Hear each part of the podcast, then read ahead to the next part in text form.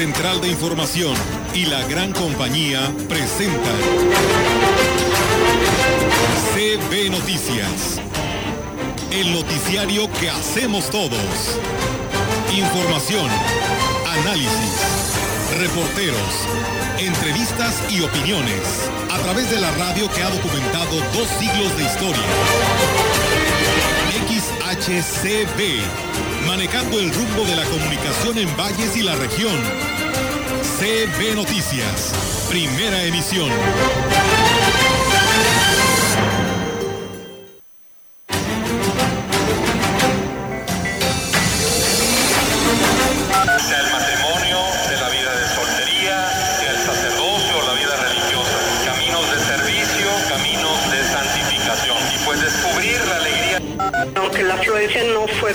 Esperaba, del 70% en los hoteles que estaba permitido y el 50% en los parajes, los dos días más fuertes fueron viernes y sábado santo. Lo importante Pues bueno, de alguna manera ahora nosotros sí ya tenemos pues eh, acciones eh, que les vamos a proponer en un determinado momento que ellos digan que no hay las facilidades o los recursos. Esperamos ¿verdad? Que, que todo salga bien. Vamos en unas partes, en unos seguir vamos atrasados, pero ya se están moviendo equipos para irle avanzando. La semana pasada pues se movió 530 mil, algo así. La meta.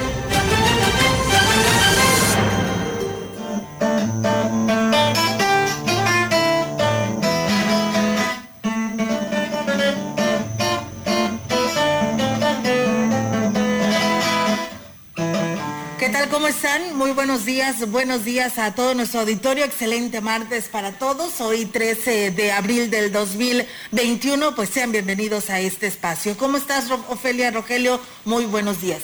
Muy buenos días a todos, gracias por estar con nosotros esta mañana. Hoy vengo muy este color vino, no me vayan a decir ahorita los morenistas que ando apoyándolos, eh, coincidimos con el color. Nos da muchísimo gusto de estar esta mañana, Rogelio. ¿Cómo amaneciste? Muy buenos días. Gracias bien. eh, tranquilo, en paz, como debe de ser. Hoy eh, es Día Mundial del Beso.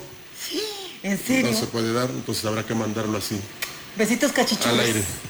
¿Verdad? Sí. Bueno, besos para el público. Y también es el aniversario número 21 de la ordenación sacerdotal del padre José Humberto Juárez Villeda. Sabemos que escucha este espacio, así es que un saludo para él y qué bueno que lleva ya un buen tiempo siendo guía espiritual. Así es, eh, Rogelio desde temprana hora pues ha recibido eh, muchas felicitaciones. El día de hoy, 13 de abril, estamos felicitándolo, por supuesto también la gran compañía y Radio Mensajera, eh, donde pues eh, enhorabuena y muchísimas felicidades porque pues Dios le da esta dicha, ¿no? De continuar como tú lo dices bien, Rogelio, evangelizando a esta diócesis de Ciudad Valles y bueno, pues así lo saludan en infinidades de movimientos cursillistas, pandillas y pues todas las personas que en su momento se han sumado a este aniversario sacerdotal. Vamos Enhorabuena y felicidades. Bien, pues vamos a arrancar con toda la información en esta mañana eh, a través de mm, la gran compañía y bueno, pues precisamente hablando de temas religiosos, les platicamos que el obispo de la diócesis de Valles, Roberto Jenny García, pues hizo la invitación a los fieles católicos a que se sumen a las actividades que se realizarán en el marco del Festival Vive tu Vocación 2021 que se efectuará el próximo 24 de abril.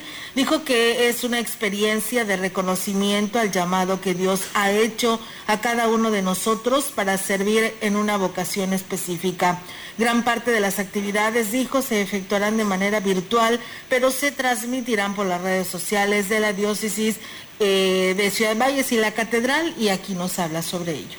sea el matrimonio, de la vida de soltería, sea el sacerdocio o la vida religiosa, caminos de servicio, caminos de santificación. Y pues descubrir la alegría de ese llamado es lo que se pretende con esta experiencia. Vamos a estar inscribiéndonos eh, a través de las redes sociales.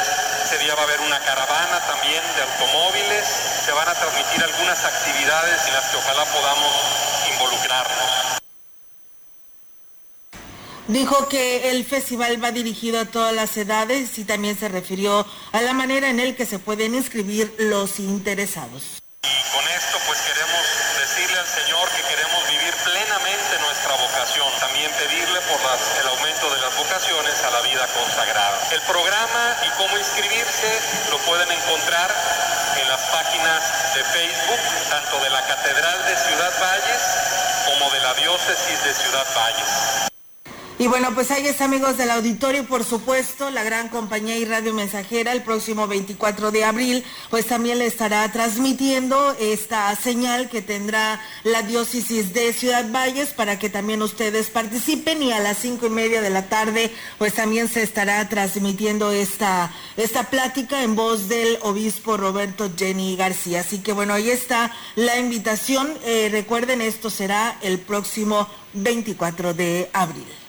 En más información, eh, tenemos, por cierto que hay una invitación de Yo Soy Médico número 17 en relación a que algunos médicos y enfermeras, sobre todo de hospitales privados, no han sido inmunizados eh, contra el COVID-19 y pues va a haber una marcha, aquí incluso en Valle se maneja, o se dice que el día de mañana a las 9 de la mañana será.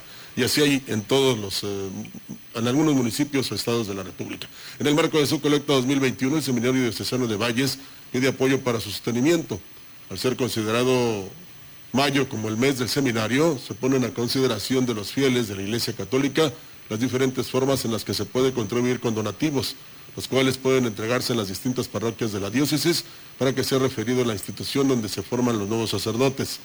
Otra de las maneras de hacer la donación es a través de depósito directo o transferencia a la cuenta BBVA eh, 01 98 59 42 60, clave interbancaria 01 27 0500 1985 94 261, a nombre del Seminario Diocesano. Eh, mencionó que también se reciben donativos en especie como artículos de la despensa básica, los cuales pueden ser entregados en las parroquias o la propia institución. Bueno, en más información le comento que no hay una fecha establecida para la aplicación de la segunda dosis de vacuna contra el COVID-19, esto en adultos mayores, según da a conocer la jurisdicción sanitaria número 5. De acuerdo al Departamento de Comunicación Social de la Dependencia, hasta este día no se ha recibido ningún comunicado oficial al respecto y señaló que será la, Secretaría, la Secretaría de Bienestar a nivel federal la que a través de su estructura determinará la logística para la siguiente fase de la aplicación de la vacuna además de emitir la convocatoria correspondiente. La jurisdicción sanitaria, mientras tanto, cumple con su labor operativa y de resguardo del biológico y desarrollará la vacunación con los mecanismos de siempre. Pues bueno, ahí está, amigos del auditorio, esta información que nos comparte la jurisdicción sanitaria número 5 con respecto a este tema y pues bueno, no hay fecha aún todavía para aquellas personas que pues nos han estado llamando, que tienen sus dudas con respecto a que si se va a aplicar o si ya hay una fecha determinada. Eso es lo que dice la jurisdicción sanitaria número 5 con sede en Ciudad Valles, también en su plataforma el Ayuntamiento de Valles a través de la Dirección eh, de Servicios Médicos Municipales, pues pide a los adultos mayores a estar preparando su documentación para la aplicación de su segundo refuerzo contra el COVID-19, aunque no existe la fecha exacta para la aplicación de la siguiente dosis, se tiene conocimiento por las autoridades de salud que se programarán en las próximas semanas. Es por ello que piden estar al pendiente de día y lugar donde se llevará a cabo esta aplicación. Deben de contar con el comprobante de la primera aplicación, copia del INE o CURP esto es lo que también publica el Ayuntamiento de Ciudad Valles, así que pues para aquellas personas que siguen preguntando que si ya el jueves y viernes, que va a ser en el Gómez Morín, en los terrenos de la feria, no hay fecha, ¿eh? Ni tanto la jurisdicción sanitaria número 5 como el Ayuntamiento de Valles tiene una fecha exacta. En la ocasión anterior el Ayuntamiento se adelantó. Una importante derrama económica dejó en el municipio de San Antonio la celebración de la Judea en la Semana Santa, informó el director de turismo Polinar Martínez Santiago. El funcionario destacó que aunque las actividades se organizaron por parte del Comité de la Judea, el ayuntamiento apoyó con la instalación y supervisión de filtros para las medidas sanitarias a fin de evitar riesgo de contagio de coronavirus. Sí hubo bastante gente, pues esto reactivó todo, hasta el ánimo de la gente, la gente muy contenta con lo que pues eh, presentaron, pues hubo pirotecnia, eh, la lectura del tradicional del testamento con los dichos chuscos, ¿verdad?, eh, de las personalidades. Agregó que la semana pasada se llevó a cabo la Judea Infantil, en la que con la misma algarabía participaron los niños del municipio, quienes siguen esta tradición, misma que es un atractivo para propios y extraños. Pues bueno, ahí está, amigos del auditorio, esta información de la Judea en San Antonio. Comentarles también que en coordinación con la Secretaría de Cultura, el Ayuntamiento de San Antonio presentó una serie de cuentos con títeres en lengua tene dirigido a los niños del municipio. Hermilo Gómez González, director de Cultura, también informó que con el apoyo de la compañía de teatro Retaplan, el espectáculo se presentó la tarde del domingo en la plaza principal de cuentos eh, basado a, lo que es la tradición técnica y sobre todo para que los niños pues, hoy en día que como no están yendo a escuela, pues más o menos otra vez se vuelvan a relacionar con lo, que es la actividad en la escuela. Aquí se presentó el día de ayer a las 7 de la tarde donde se convocó a varios niños, lo cual sí asistieron y se vio ahora sí que la alegría de los niños al ver ese, el personaje que representaban porque pues, era montado en títeres. El funcionario destacó que este lunes la obra se presentó en la localidad de Puechot donde tuvo una buena respuesta de los niños. Más de 85 mil alumnos de nivel básico en la zona huasteca regresarán a clases virtuales luego de concluir el periodo vacacional de Semana Santa. El jefe de la Unidad de Servicios Educativos de la Huasteca Norte, José Federico Carranza, informó que hasta el momento la indicación es que la enseñanza continúe siendo a distancia hasta la conclusión del presente ciclo escolar. Refirió que es importante que al reanudarse las clases, alumnos y maestros pongan todo su empeño en sacar adelante los trabajos que corresponden al actual periodo que está por entrar a la recta final. Indicó que la comunicación es básica entre ambas partes, incluidos también los padres de familia, para obtener un buen resultado, a pesar de las condiciones especiales que se viven debido a la pandemia. Mire usted, y concluyó el periodo vacacional de Semana Santa obteniendo una leve recuperación económica en el sector turístico, que alcanzó una demanda general promedio del 36%, subiendo al 50% solo en el primer fin de semana. Lo anterior fue informado por la delegada de turismo en la zona huasteca, Marta Santos, quien externó que lo que respecta a la ocupación hotelera se alcanzó el 49%. Indicó también que el saldo en materia de seguridad y vigilancia se consideró en blanco. Aunque la afluencia no fue como se esperaba del 70% en los hoteles que estaba permitido y el 50% en los parajes, los dos días más fuertes fueron viernes y sábado santo. Lo importante es que se volvió a reactivar la actividad económica, la economía y que afortunadamente tuvimos saldo blanco. Obviamente en semana de Pascua bajó mucho la ocupación, estuvo espaciado entre semana y el fin de semana este que acaba de pasar, pues mucho mejor.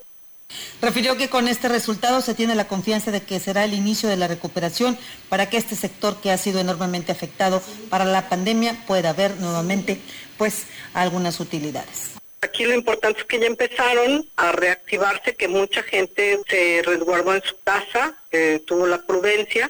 Otro que pudo salir, pues sabían que contamos con las medidas para cuidarlos y se cuidaban. Entonces eso nos ha dado buenos resultados. Seguimos en semáforo amarillo y... En la opinión, la voz del analista, marcando la diferencia. CB Noticias.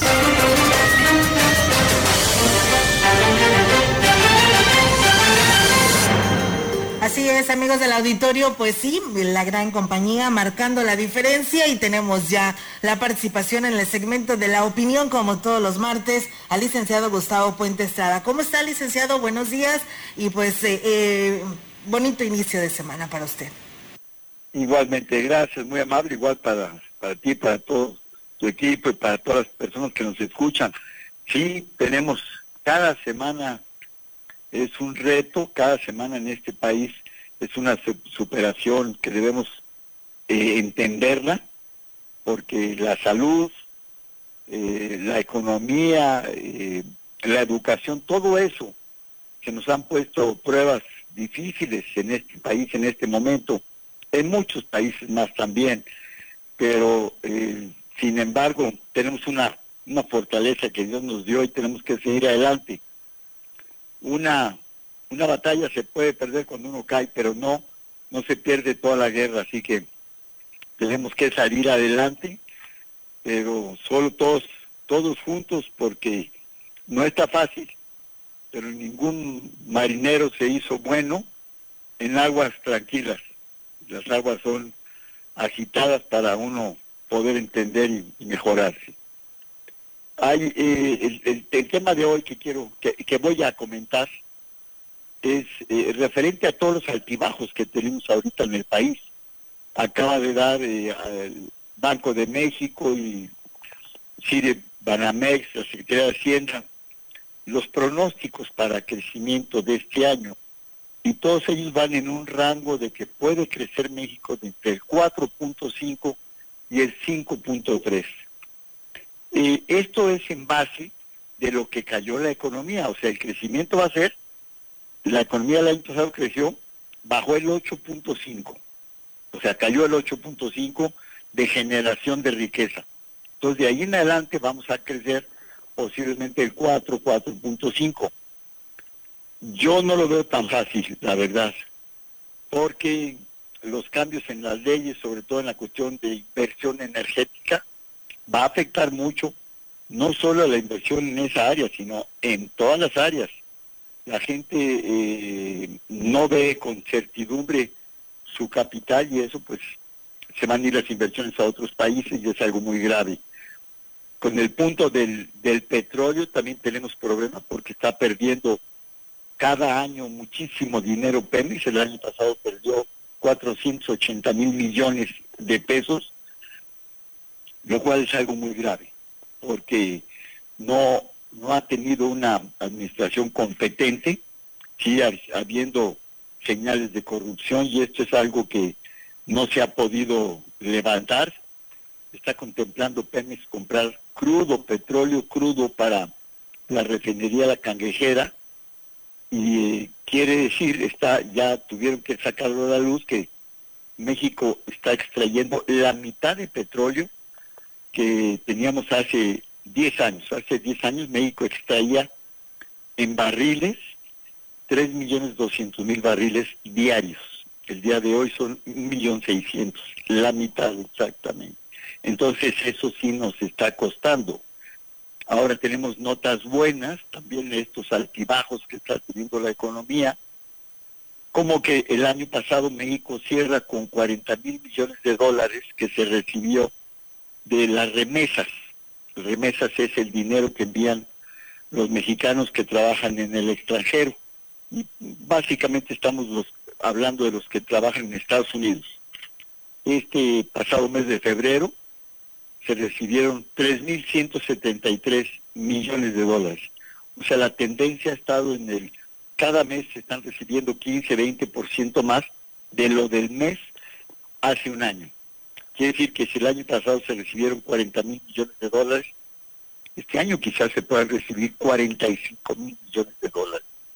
Y ese es un dinero muy bueno, porque ese dinero va directo a las familias para que paguen su alimentación, sus estudios, su medicina, el dinero que posiblemente pagaron algún prestamista para que se fuera su hijo, su esposo a trabajar en Estados Unidos. Entonces, ese es el mejor dinero que, que podemos tener, recibir aquí en México.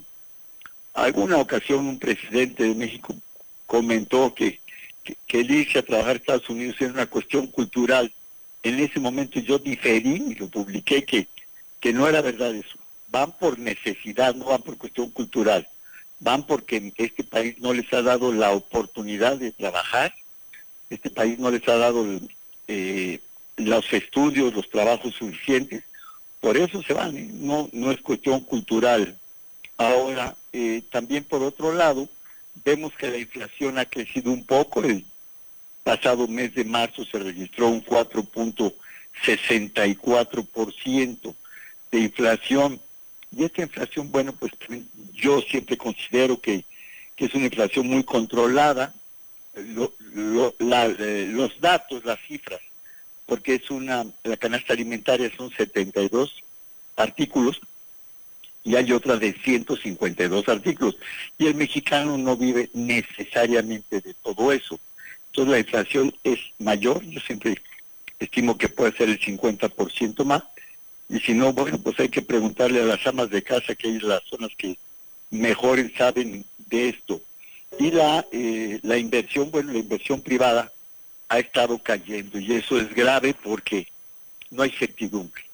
Y si México no, no tiene certidumbre de inversión, pues tenemos la gran oportunidad del vecino país que va a crecer este año, se estima que crezca un poco más del 6% Estados Unidos y nosotros debemos estar cerca, cerca de él porque nos beneficia, porque le vendemos muchos productos, le, eh, le enviamos manos de obra que no tienen oportunidad de trabajo, entonces no podemos eh, tener fricciones con nuestro mejor cliente y no y, y debemos de pensar en que la inversión que ellos quieren hacer en México con las reglas, obviamente con las reglas de nuestro país, pues sea, eh, continúe sea productiva, porque es generación de empleos. Esos son los altibajos que hay todavía en el país y cuando hay esa inestabilidad, bueno, pues no es una buena señal.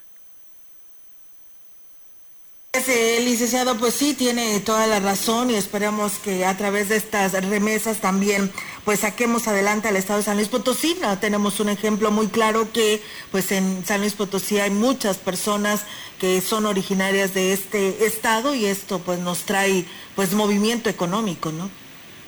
Sí, hay, hay municipios, hay municipios de la Huasteca y hay de nuestra Huasteca China y hay municipios de la zona altiplano y media, donde muchos, muchos de ellos eh, eh, viven en buena medida de la economía del dinero que mandan los, los migrantes, quienes van a Estados Unidos a trabajar.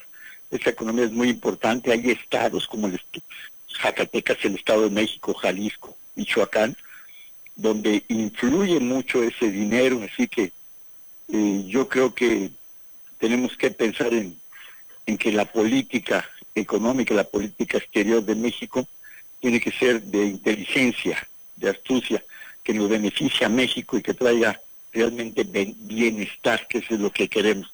Esa es la verdadera democracia. Bien, licenciado, pues muchísimas gracias por estar con nosotros un día más aquí en este espacio y en este segmento de la opinión. Gracias, Olga. Saludos a todos, que estén muy bien, que tengan buen día y buena semana. Igualmente para usted, licenciado, buen día y bonita semana. Nosotros vamos a pausa, tenemos este compromiso y regresamos.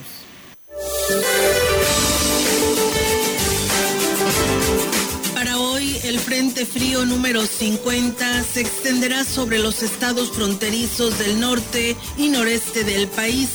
Ocasionará rachas fuertes de viento, lluvias y chubascos acompañados de tormentas eléctricas en dichas regiones. Un canal de baja presión se extenderá desde el noreste hasta el sureste del país. Interaccionará con la entrada de humedad proveniente del Golfo de México y provocará chubascos acompañados de tormentas eléctricas y posible caída de granizo en el centro, oriente y sureste de la República Mexicana.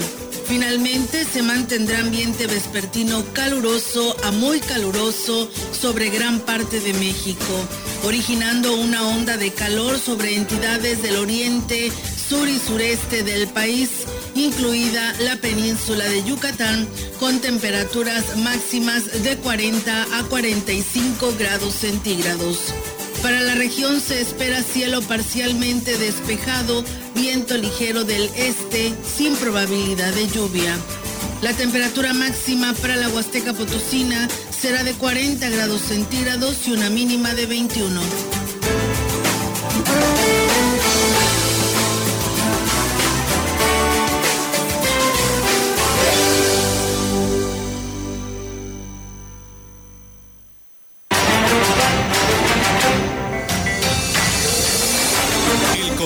Directo 481-382-0052, 481-381-6161.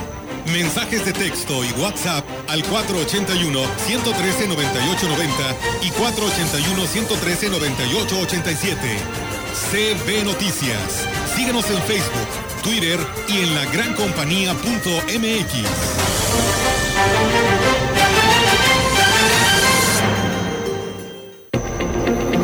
lagrancompañía.mx. las manos se agradece. Porque lo haces varias veces al día. Por lavarte las manos, gracias. Con suficiente agua y jabón. Gracias por lavarte las manos. Y por hacerlo al menos 20 segundos cada ocasión. Unidos somos uno, un solo México.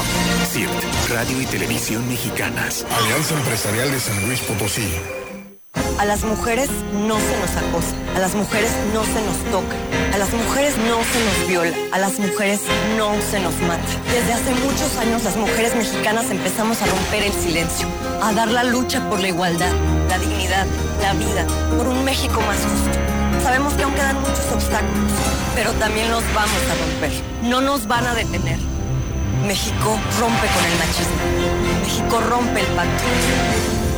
Movimiento Ciudadano. Habla Alejandro Moreno, presidente nacional del PRI.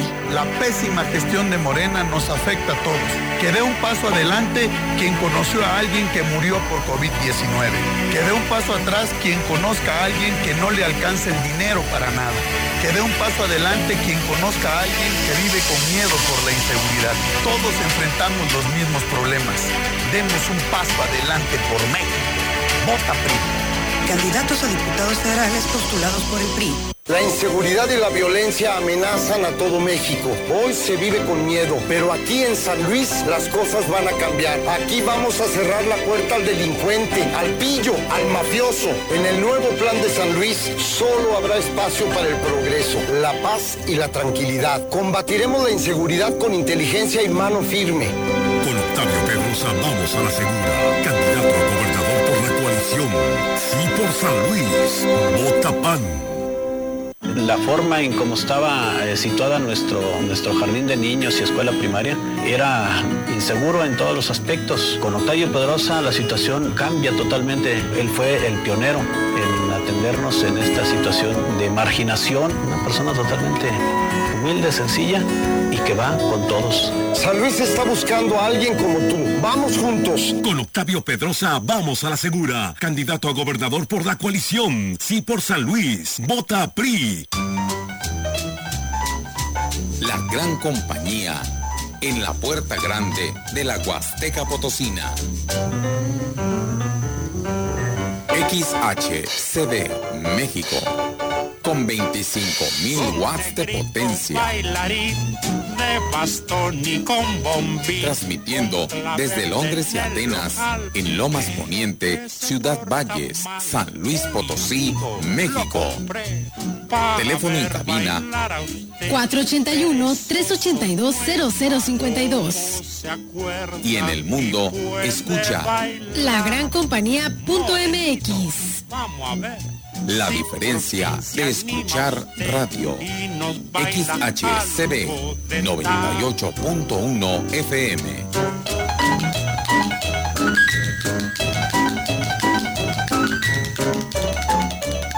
Gracias por continuar con nosotros cuando son las 10 de la mañana con 25 minutos. Le informa a usted que el candidato a la gubernatura de la coalición Sí por San Luis Potosí que eh, encabeza Octavio Pedrosa Gaitán, visitó el municipio de Villa de Guadalupe. Ahí se comprometió a resolver el problema de la falta de agua en el altiplano potosino y reactivar el proyecto de construcción de la presa La Maroma que canceló el gobierno federal. Detalló que este proyecto será más amplio que el anunciado originalmente para beneficiar por igual a agricultores y habitantes de la región. Pedrosa Gaitán pidió a los habitantes de Villa de Guadalupe que permitan que llegue a gobernar San Luis Potosí. Eh, Ah, ok. Bueno, es que aquí me hice bolas. Ah, eh, Pedrosa pidió a los habitantes de Villa de Guadalupe que no permitan que llegue a gobernar San Luis Potosí una candidata que cuando más se necesitaba brincó a otros cargos, ni tampoco a un candidato impresentable que provoca miedo y hasta terror en la población, es el decir del candidato de la coalición Sí por San Luis. Por su parte, el candidato por la gubernatura de la coalición Juntos Haremos Historia dijo que cada seis años los potosinos somos defraudados por políticos que hunden a San Luis en el subdesarrollo, en la violencia, en obra pública corrupta que ni siquiera terminan. Digo que ya fue suficiente de malos gobiernos que usan los recursos públicos para aumentar los privilegios y de políticos que son usados como títeres en cada campaña electoral. Y bueno, pues también comentarles que la candidata de Morena por la gubernatura, la doctora Mónica, lanza una aplicación de realidad aumentada que funciona como imágenes dirigidas a los jóvenes. En esa aplicación, que ya está disponible en el iPad Store para descargar, se pretende que la doctora Mónica se acerque a los jóvenes y conozca sus inquietudes y que ellos conozcan sus propuestas. Esta aplicación fue idea de la candidata porque un día le preguntó a su hija adolescente de 16 años cómo podría acercarse a los jóvenes, con qué discurso, y ella le sugirió que no les diera nada en papel y no les echara pues tanto rollo, ¿no? Que mejor creará algo interactivo para acercarse a ellos, por lo que espera que a través de esta aplicación se logre este vínculo. En más información, como parte de sus propuestas de trabajo que presentó en las localidades de Pemosco, Iztacapa y Naranjal, el candidato de Acción Nacional para la alcaldía de Gilitla, Alfredo Morán Gómez, hace alusión a un proyecto incluyente y de igualdad social, atendiendo a la población con un trato digno y dando solución a sus demandas. Francisca Manuel Manuel, vecina de Pemosco, pidió al candidato que una vez que llegue a ser gobierno atienda las necesidades de las mujeres en materia de salud, sobre todo para las embarazadas. Dijo que la Casa de Salud carece de todo y se requiere de un médico, equipo como ultrasonido y medicamentos, así como llevarle pláticas a los jóvenes que sepan las graves consecuencias de las adicciones. En esta capa, las autoridades ejideles aseguraron que por parte de gobiernos panistas siempre han recibido beneficios. Dijeron que por esta razón respaldarán al arquitecto Alfredo Morán para que sea el próximo presidente municipal. Como respuesta, el candidato aseguró que hombres, mujeres y grupos vulnerables serán tratados con dignidad, respeto e igualdad. En más información, le comento que el profesor César González García establece en su plan de trabajo como diputado la creación de la Secretaría del Deporte para que se tenga mejor organización, mayor infraestructura, capacitación profesional, medicinas, apoyo a los niños y jóvenes en cualquier disciplina para que sean los mejores deportistas. Propone también la compra de otro autobús algo nuevo para el uso de los deportistas de Valles y toda la Huasteca. El candidato de redes sociales progresistas a la Diputación Local en el Distrito 12 ha recibido muestras de apoyo de representantes de este sector y de su compromiso de pugnar para que se destine mayor presupuesto a este rubro, este rubro generalmente pues ignorado por los gobiernos. Excelente respuesta obtuvo el candidato de la coalición Sí por San Luis en busca de la presidencia municipal de Valles, Toño Guillén, al recorrer el sector de la colonia 18 de marzo. Las amas de casa pidieron atender el problema que enfrentan con las corrientes de los arroyos en época de lluvias, el arreglo de calles que están en pésimas condiciones a pesar de ser una de las primeras colonias en la ciudad, sin banquetas y la generación de empleos, de lo cual Toño Guillén se comprometió a agendar de inmediato darle solución a los arroyos que afectan tanto a las familias de este sector, así como el impulso de proyectos productivos para quien necesita empleo y que debido a la pandemia no tiene un sustento seguro. En el caminar se encontró con fundadores de Morena en Valles, quienes le indicaron que se sumarían a su proyecto político para llegar a la alcaldía.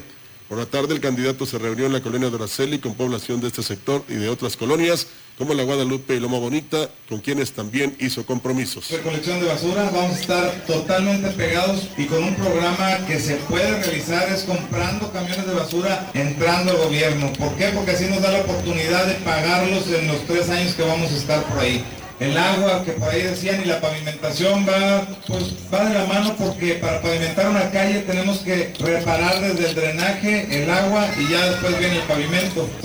Y bueno, desde Ciudad Valle nos vamos hasta Quismón. Fíjense que a una semana de haber iniciado las campañas por la presidencia municipal de Aquismón, crecen las preferencias de la población de llevar al triunfo en las próximas elecciones a Cuauhtémoc Temo Valderas Yáñez del Partido Redes Sociales Progresistas, a quien llaman el candidato del pueblo. Día a día suman más eh, ciudadanos de los diferentes partidos, reconociendo en Temo Valderas a una persona humilde, sencillo, de trabajo y de resultados. Es así como el pasado domingo en el evento llevado a cabo en San Rafael Tamapats fue eh, presentado el licenciado Omar Martínez y su padre Polo Martínez, reconocidos liderazgos de Tanute como nuevos integrantes de redes sociales progresistas. El licenciado Omar Martínez renunció a la planilla de la coalición Sí por San Luis para la alcaldía en la que estaba registrado como candidato a síndico suplente y se incorpora de lleno a redes eh, progresistas. Fue este lunes cuando otra persona, integrante de la misma planilla de la coalición, pero para la suplencia de una regiduría, Valentina Pérez Castillo renunció ante el CEPAC para también sumarse al proyecto de Temo Valderas, quien lo recibió y agradeció el gesto de confianza. Tereso Santos González, mejor dicho, Tereso Santos Morelos, coordinador de campaña del candidato de Morena por la presidencia de San Antonio, Johnny Castillo, dio a conocer la mañana de ayer la renuncia de dos integrantes de la planilla de regidores del candidato de redes sociales progresistas, Benito González. Agregó que se trata de Magdalena Hernández Torres y Naomi Mesa Hernández, suplentes de regidores, quienes anunciaron que se suman al proyecto que ofrece Johnny Castillo. Que hoy renuncia mi amiga eh, Magdalena, que era candidata también a una regiduría por parte de un partido que es el RCP y hoy se suma a este gran equipo. Así también para darse a conocer que también se une y que renuncia también como la regiduría. La ciudadana Naomi Mesa Hernández, que también renunció a, a su cargo como candidata a regidora. Ella es de la comunidad de Alzaquil. Magdalena Hernández Torres expresó así su decisión de cambiarse de partido. En primer lugar, mi nombre es M.A. Magdalena Hernández Torres y hoy he tomado la decisión de renunciar a este cargo que tengo en la planilla como quinta suplente de regidora, porque yo, sin embargo, me toman este, mal porque yo no puedo participar en la promotoría porque este, también tengo cargo en mi comunidad como coordinadora de, este, de la capilla. Por eso he tomado la decisión para sumarme también a este proyecto. Bueno, y que no nos extrañe que este tipo de cosas van a estar sucediendo a lo largo de estas campañas electorales que se están dando. Está la situación muy complicada al interior de la Huasteca Potosina porque la gente está confundida, hay que reconocerlo. Tanto partido Muy, muy político, confundida, tantas coaliciones, la gente no termina de entender cómo funciona este tema. Eh, algunos este, les prometieron una cosa y luego van y se los quitan y les prometen otra. Así es que no nos extraña. Aquí es muy importante que la gente escuche a los candidatos y entienda eh, pues, los proyectos que están ofreciendo en cada uno de los municipios. Aquellos que se van así como que cosas que siempre quisimos tener como en Disneylandia y ahora ellos prometen cumplírnosla, hay que pensarle poquito si realmente lo van a hacer, porque hay cosas que están saliéndose definitivamente de las eh, la creencia de las propuestas. Que- muy bien lo que dicen los candidatos. Por eso aquí nada más damos a conocer sus propuestas. Eh, Ya el, el público Definirá, o los, o los votantes se encargarán de no tan solo hacer las críticas, los señalamientos, sino también ir a las urnas el próximo 6 de junio. Bueno, por otro lado le comento que la decisión del INE de acreditar la candidatura a la Diputación Federal, federal por la vía plurinominal de Pedro Carrizales, mejor conocido como el Mijis, el Mijis será impugnada al considerarla como una burla para los pueblos y comunidades indígenas. Esto lo externó el director de Asuntos Indígenas en Valles, Doroteo Hernández Moctezuma. Dijo que esa fue la decisión que tomó la asamblea de cada uno de los municipios de la Huasteca y mire, así lo expresa. Eh, Nos fuimos ya a una asamblea el día de ayer en la cual se expuso el, el- tema. Este, nos falta ir a la asamblea de autoridades de los diferentes pueblos originarios y los diferentes municipios van a, a proceder conforme, conforme lo que a, a derecho para pues una impugnar o la otra pues en este caso eh, buscar la forma más bien como, como, como poder eh, actuar al respecto. Bueno, además de impugnar la designación del Mijis como candidato indígena, se tiene conocimiento de la denuncia penal por la falsificación de la firma del director de Asuntos Indígenas de San Antonio, agregó el funcionario. Incluso tengo entendido que vino a hacer una demanda, pero habrá que ver en qué parte, qué parte del trámite vaya, si ya procedió, si no procedió, si presentó las, las la documentación correspondiente para, para ver si, si, si procedió. Pero como les digo, los pueblos indígenas van a, van a seguir eh, pues, dándole seguimiento a ese caso y pues Pues bueno, ahí está amigos del auditorio y precisamente hablando de este tema del Mijis, pues ya ven que ahora es de San Antonio, que es de Axla de Terrazas, pues bueno, de todas las zonas indígenas presentó su constancia ante el INE, pero bueno, vamos a, a ver precisamente por el lado amable, lo chusco y lo que nos comenta nuestro compañero el gallo aquí a través de 3 de 3. 3, 3 de 3 con el licenciado Gallo. No me amenaces. Este es el mensaje del ejemplar candidato a la gubernatura de Guerrero, el prócer de la vida política mexicana, Infeliz Salgado Macedonio, quien no solamente ya amenazó al Instituto Nacional Electoral de que si no le dan la respuesta que él quiere escuchar, regresándole su candidatura por Morena al gobierno de las playas de María Bonita, no habría elecciones. O sea, está amenazando que de alguna manera impedirá el proceso electoral. Pues no solo eso, y como Mario Delgado, el líder morenista, también ya justificó que así los enseñó su líder moral a ser aguerridos por encima de las leyes si es necesario, Salgado Macedonio esto le mandó decir a Lorenzo Córdoba con sus simpatizantes. Y que no le rasquen los cuernos al toro, porque nos van a encontrar, nos van a encontrar. Tenemos el respaldo, tenemos el respaldo del pueblo. ¿Es correcto? Pero si no se reivindican, miren, se lo decíamos de una vez, los vamos a hallar a los siete. Los vamos a hallar, los vamos a buscar y vamos a ir a ver a Córdoba. ¿No le gustaría al pueblo de México saber dónde vive Lorenzo Córdoba? ¿Sí les gustaría saber? No me amenaces. No nos amenaces. Y a los siete que se refiere es a los demás miembros del INE. ¿Los vamos a buscar? ¿A buscar para qué? Esa es una amenaza y es un delito, ¿no? Ya no le pregunto si es la clase política que merecemos porque ahí están y son reales.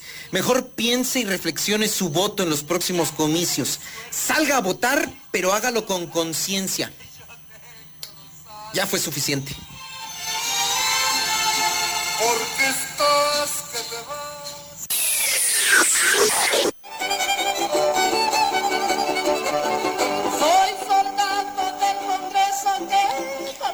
San Luis Potosí, le platico cronológica y con documentos a la vista cómo mintió y los papeles que presentó el gran prócer de la vida política potosina, el hoy indígena Tenec y vecino de Axla de Terrazas y San Antonio, allá en la Huasteca Potosina, Pedro Carrizales El Mijis, flamante diputado local, quien sí logró que el INE lo aprobara como diputado federal plurinominal por Morena con la categoría y representación del pueblo indígena. Presentó en Morena de entrada su carta de autoadscripción como perteneciente a la comunidad indígena. Ah, ok, hasta ahí. Engáñate y engaña Morena. Pero ojo, su credencial vigente y actual de elector expedida por el INE, cuya clave termina en 4H000, registra su domicilio en la ciudad de San Luis Potosí, San Luis Potosí. Así como sus solicitudes de registro también en Morena y el de la candidatura ante el INE de fecha marzo de 2021. En ambos registros señala domicilio en la misma ciudad capital con antigüedad de 8 años, lo que ampara con la credencial de elector citada. Aquí inició entonces la burla al órgano electoral que también lleva culpa, sin duda. Pero la vil mentira empezará a ahogarte, mijis, cuando en las constancias que te requirió el INE, donde acreditaras tu liga con alguna comunidad indígena, lo justificaste con tres constancias expedidas por las direcciones de asuntos indígenas de las municipalidades de San Antonio, donde por cierto el mismo personaje las firma, pero son distintas a simple vista, lo falso de una y otra. Y el otro documento en Axtla de Terrazas, ambos maravillosos lugares allá en la Huasteca con fechas de marzo y abril de este año. En dichos papelitos se acredita lo siguiente, y eso se lo platicaré después.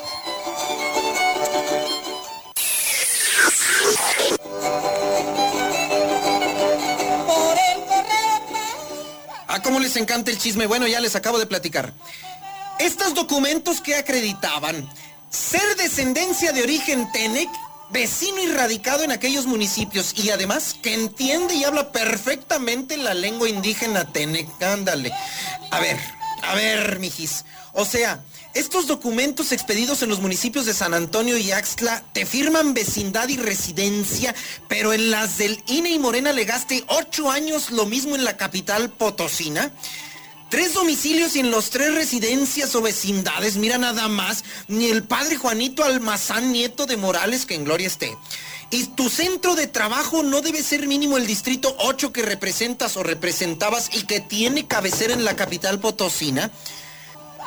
Así que mis queridos paisanos, familia y amigos del agua azteca, la Tlacuacha y anexas, ya tenemos nuevo coterráneo y vaya lujo que de ahora en adelante nos honrará con su dignísima representación y trabajo allá en San Lázaro, Pedro Carrizales Becerra, el Mijis. Qué poca madre tienen. Mira que mentir de esa manera tú y tu partido y mentarle la madre hacia los indígenas y a México entero. Y aparte que sabes hablar Tenec. ¿Es en serio? Bueno, apuesto que hoy, porque de todos modos te van a decir más de ratito, no sabes ni quién es el que está cantando. Dicen que no se siente la despedida y que te lo cuente, que eso es mentira. Muy buenos días. 3, 3 de 3 con el licenciado Gallo. Así es, amigos del auditorio, pues ahí está, ¿no? La participación de nuestro amigo el gallo en este segmento 3 de 3. Vamos a pausa, tenemos este nuevo compromiso y regresamos.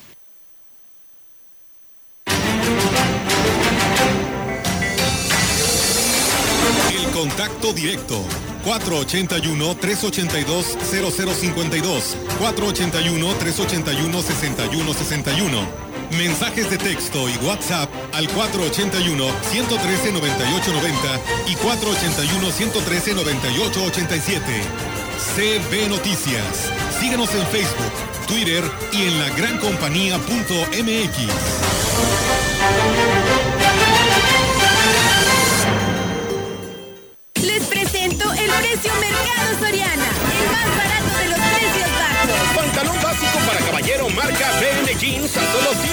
119 pesos. Y playera para caballero marca Jerseys a solo 55 pesos. Soriana Mercado. Al 15 de abril, consulta restricciones, aplica Soriana Express. Durante años, a la mayoría de mexicanos nos vieron como borregos. Por eso, hoy en México, unos pocos tienen muchísima lana y la mayoría no tiene casi nada. Pero las cosas están cambiando. Se han eliminado los privilegios, se ha frenado el cero a la corrupción. Todavía queda mucho por hacer, pero el México de hoy va por el camino correcto. Y desde el PT seguiremos apoyando e impulsando la transformación que hemos iniciado por ti. El PT está de tu lado. Las mentiras caen por su propio peso. La improvisación y la incapacidad agravaron la enfermedad y el dolor. El fanatismo y la irresponsabilidad generaron más muertes que se pudieron evitar. Lo están haciendo muy mal. ¡Alto! Pongamos un alto a Morena y al criminal manejo de la pandemia. Va por ti, va por tu familia, va por México. Vota PRD. Me pondré un cubrebocas. Si tienes que hacerlo, hazlo bien. Lava tus manos al ponerlo y al quitarlo. Tómalo por los resortes y ponlo en la oreja cubriendo bien nariz y boca con el filtro. Nunca lo pongas sobre el cuello o el pelo. Cámbialo cuando esté húmedo, quitándolo por los resortes y deséchalo dentro de una bolsa cerrada. Cuando lo uses, sigue las reglas de higiene y prevención. Por favor, quédate en casa. Secretaría de Salud. Llegué a probar la cocaína, los ácidos, pastillas, pues hasta el final fue el que me encontré con la piedra, que fue con lo que más me hice adicto ¿no? a los 17. Empecé a consumir ya fuertemente y fue donde empezó a ir en picada toda mi vida. Lo anexábamos. Se lo llevábamos a la fuerza, ¿no? Lo tenían que someter. Él tiene temor de regresar a la casa para no recaer. Esto es un martirio que a nadie se le desea en verdad. El mundo de las drogas no es un lugar feliz. Busca la línea de la vida. 800-911-2000. Bueno, en un evento encabezado por los liderazgos del sector, habitantes del fraccionamiento El Sol reiteraron su respaldo al candidato a la presidencia municipal, David Medina Salazar, además de externarles desde este momento sus peticiones de obras y acciones, al asegurar que es el único aspirante con posibilidades reales de ganar el próximo 6 de junio. En su intervención, Medina Salazar señaló conocer las necesidades del fraccionamiento, ya que desde hace años lo ha recorrido en varias ocasiones, sabiendo además cómo han solicitado apoyo al ayuntamiento sin poder concretar algo que realmente cambie la calidad de vida de este sector. Por ello dijo, no solo comprometerse a bajar los apoyos sociales que se eh, comprometió y, y ya que se comprometió a otorgar en Valles el próximo gobernador de Juntos Haremos Historia, como es el apoyo a los adultos mayores, las madres solteras y las personas con discapacidad, donde el gobierno municipal dice será pieza clave para otorgarlos y que se sumen a los subsidios que de manera municipal se otorgan en el caso de la tortilla y el agua purificada, dijo esto David Medina. Rosalba Chavira Vaca, candidata del PRD a la presidencia de Tamazopo en su recorrido casa por casa que realiza por las delegaciones y barrios del municipio. Está teniendo un diálogo de frente con los ciudadanos que le han solicitado darle continuidad a los programas sociales que se implementaron en su administración. Rosalba Chavira dijo que de continuar su administración por tres años más, el programa de vivienda seguirá operando y se impulsarán los proyectos de sistemas de agua y carreteros que no se pudieron gestionar por el año que se detuvo todo por la pandemia. La candidata del PRD invitó a la población a salir a emitir su voto y apoyar en las acciones que está proponiendo para encaminar al municipio al desarrollo que se merece. Y bueno, también el candidato de la coalición Sí por San Luis, Pepe Toño Olivares, realizó un recorrido por la sección 8 de la localidad de Chonutzen 2 en compañía de su esposa Rosa Lidia Martínez Andrade y un grupo de promotores con quienes visitó casa por casa los habitantes de esta zona, llevándoles las propuestas y el plan de trabajo para el nuevo gobierno.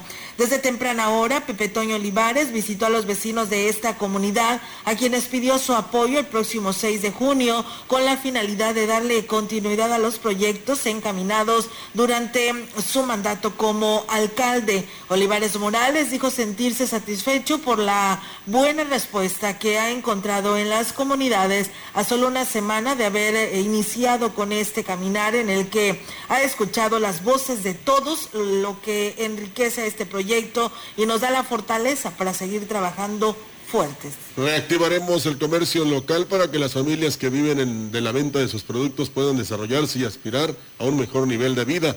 Es la propuesta que hace la candidata de la coalición Sí por San Luis por la presidencia de Astra de Terrazas, Elida Juárez. La candidata reflexionó que el tema de la pandemia perjudicó a todos los sectores, pero principalmente a los comerciantes locales que se vieron lesionados en su economía. Por ello propone acciones encaminadas a promover los productos locales para ayudarlos a recuperarse.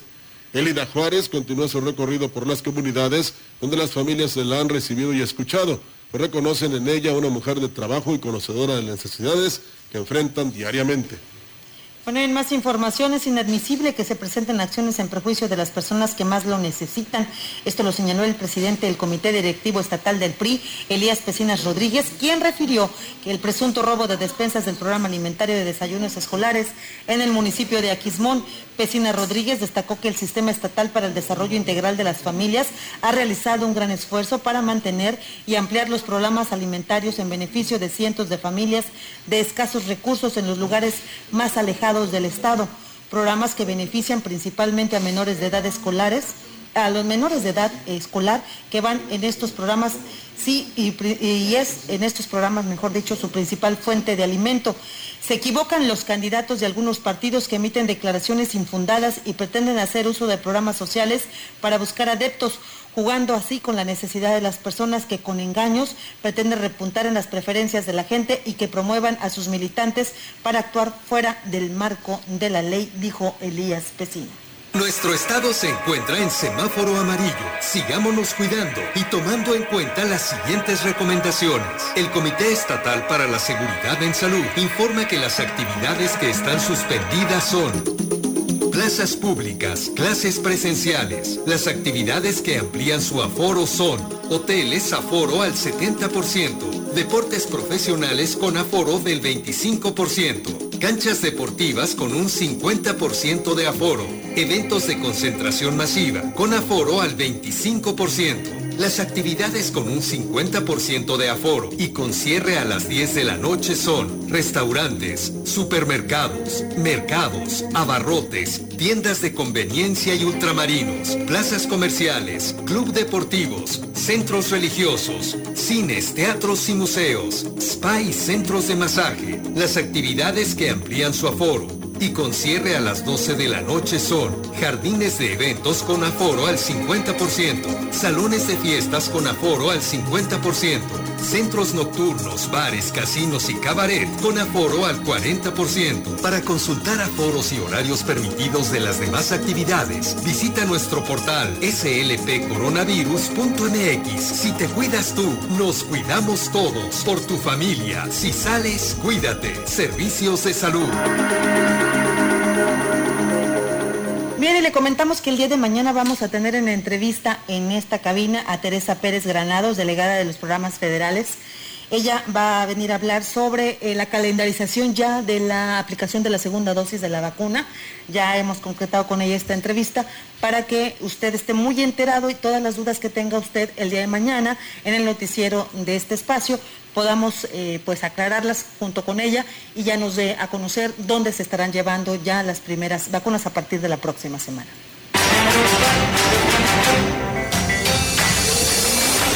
En contexto, la voz y la visión de la gran compañía dentro de la noticia.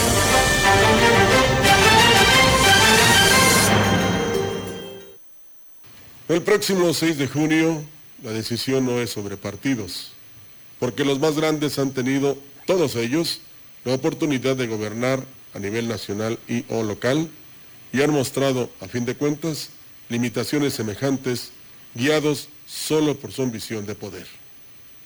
Tampoco es entre proyectos políticos o visiones de futuro, porque, con todo respeto, estos brillan por su ausencia, tanto en el oficialismo como en la oposición. En el primero, lo único que importa es la concentración de poder y en la segunda, contradecir las afirmaciones diarias del presidente. Lo que realmente está en juego en el proceso electoral en curso es el respeto a la legalidad, o de manera más precisa, la posibilidad de que la vida pública del país pueda regirse por leyes y no por el estado de ánimo y la conveniencia de los gobernantes. Durante décadas, miles de mexicanos lucharon por ese objetivo.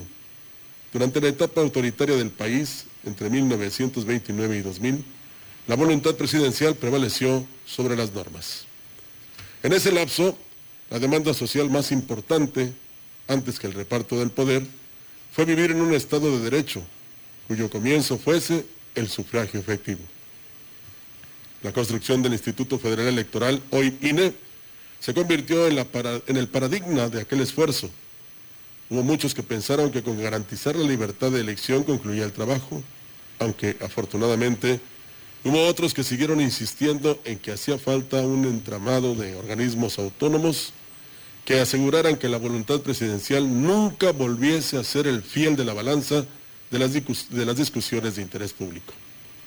Por desgracia, prevaleció la posición de quienes pensaban que el cambio empezaba y terminaba con la certeza electoral. Unos la defendieron por falta de visión, otros por conveniencia, porque con ello hacían avanzar sus propios intereses. Quizá pocos pensaron que sin un proceso de maduración de la legalidad y la institucionalidad podría regresar por sus fueros el iluminismo. Hoy nos encontramos en una encrucijada en la que peligra la vida del propio INE. Muchos organismos autónomos, de facto o de jure, ya sucumbieron ante la deriva autoritaria de la elección de 2018.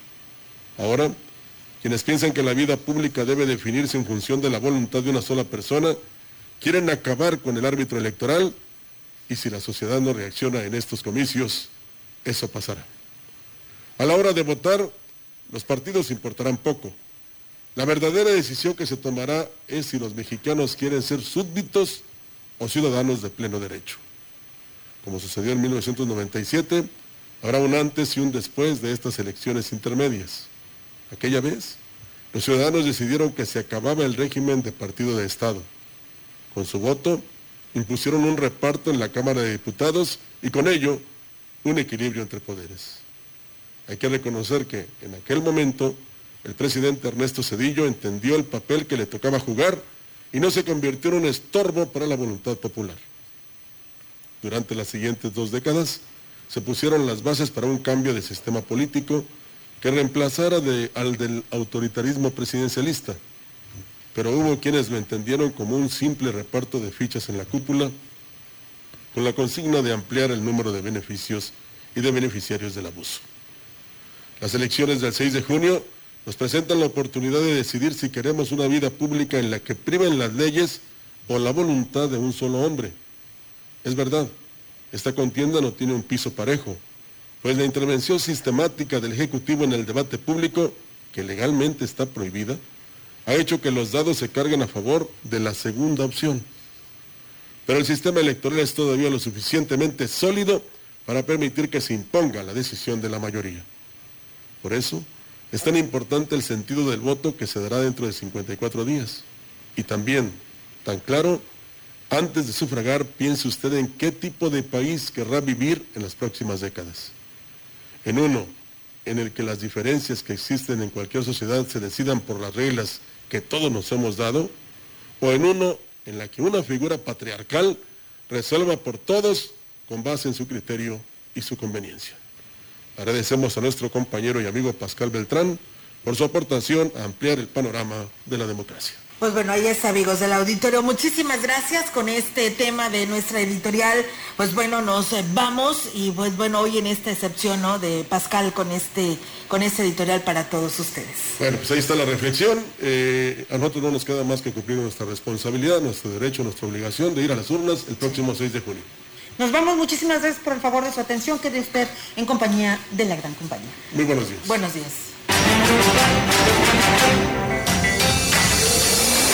CB Noticias, el noticiario que hacemos todos. Escúchanos de lunes a sábado. 2021. Todos los derechos reservados. TV, la gran compañía.